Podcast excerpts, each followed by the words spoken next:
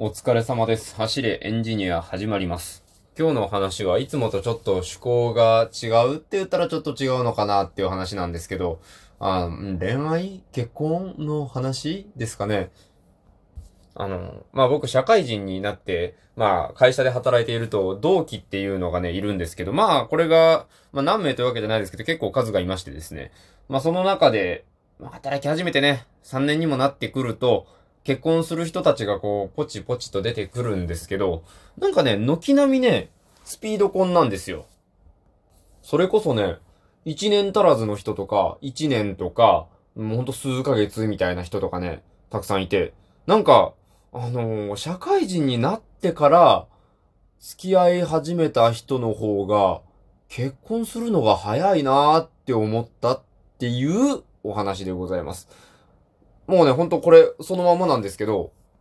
まあね、えっと、僕の身の回りで、だから、3組いたんですよ。で、1人は、えー、同期同士で、社内で結婚したっていうのが、まあ、1組いまして、あとは、どっちも、マッチングアプリなんですよ。マッチングアプリ。あのー昔の言葉で言う出会い系ってやつですよね。まあ今の言葉で言うマッチングアプリなんでわざわざ昔の言葉で言う必要はないんだと思うんですけど、そのマッチングアプリで出会って、一人はちょうど1年ぐらい、もう一人は3ヶ月ぐらいだったかななんかね、ものすごく早かったんですよ。別になんか早いのが悪いとか遅いのがいいとか、遅いのが悪いとか早いのがいいとかそういうわけではないんですけど、傾向として、なんか早いなと。社会人になってからの方が早いなって思ったんですよ。というのも、まあ、あの、これ、普段から聞いてくださってる方は知ってるかなと思うんですけど、僕、今、えーお付き合いしてる彼女がおりまして、今が5年目 ?5 年目だよな。これ間違ってたらね、とんでもないよね。ぶっ殺されるよね。5年目、今5年、5年目のはず。まあ、5年目なんですけど、そう、5年目なんです。なので、結構長く付き合っていて、しかも、まあ、まだ結婚する予定はないんですよ。ただ、結婚を前提にした話は普段からお互いしているので、まあ、時間の問題じゃないんですよ。そうなんですよ。だから、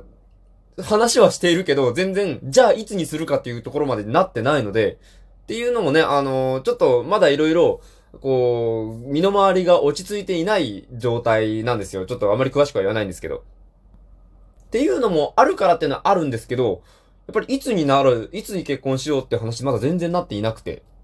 だからそういうこう、社会人になって付き合い始めてすぐ結婚しますっていう人たちのことがちょっと気になっているところだと思うんですよね。自分の分析をすると。これどうなんですかね？本当数ヶ月ってものすごい早いと思うんですよね。ちょっと僕もね、あんまり下調べしてるわけじゃないんで、平均的にどれぐらいの期間付き合って結婚するのがまあ普通っていうのがある世界じゃないとは思うけど、一般的なのかっていうのがまあ、気になるんですけど、相当、フィーリングがあったというか、もう運命の人やぐらいガチッと来たら、まあ確かに3ヶ月、4ヶ月っていうのもおかしい話じゃないよなとは思うんですよ。だってね、もうこの人だってなったら、わざわざ引き伸ばすのもアホらしいじゃないですか。もうそれだったらね、はよ一緒に住んじゃった方が、なんか家賃とかも、多分ね、折半すればお得になるし、各種制度とかいろんなこと僕あまり難しいからわかんないけど、なんか、得なことの方が多いんじゃないかなって思うんですよ。いや、すごいですよね。だからね、なんか、とはいえこうね、さっと結婚しちゃうの、やっぱり、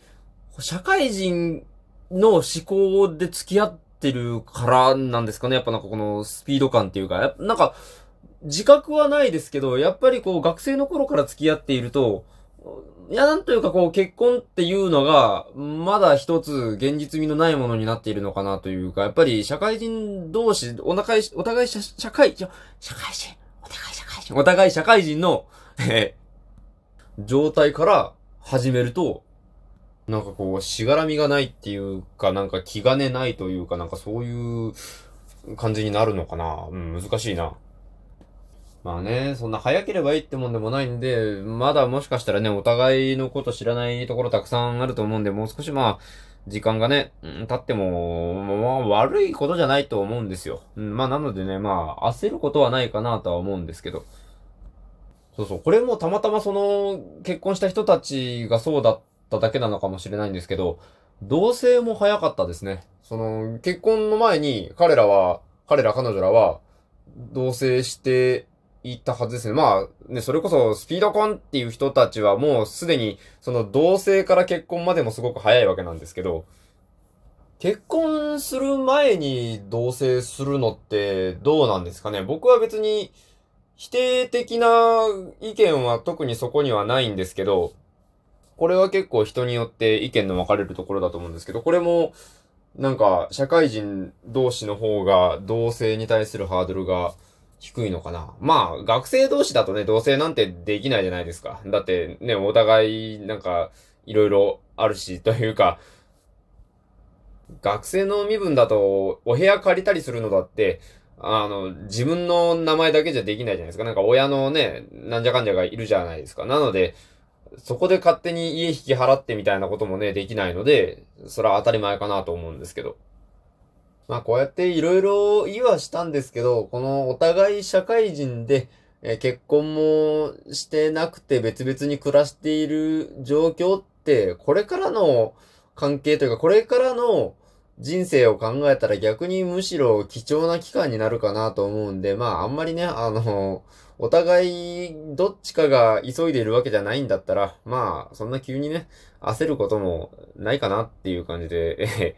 まあ昨日向くままゆるゆるやっていくかで、まあいい気がしてきましたね。うん、なんかこの話とってよかったなってちょっと思いました。結局ね、あの、なぜそうなのかって理由全く出てないですけどね。あ、そうそう。一応ね、その、早く結婚する人たちの話をちらっとしておくと、そのうちの一人が僕の、とても仲のいいやつで、あの、同期の中で一番仲がいいと言っても過言ではないぐらいの男なんですけど、もうね、本当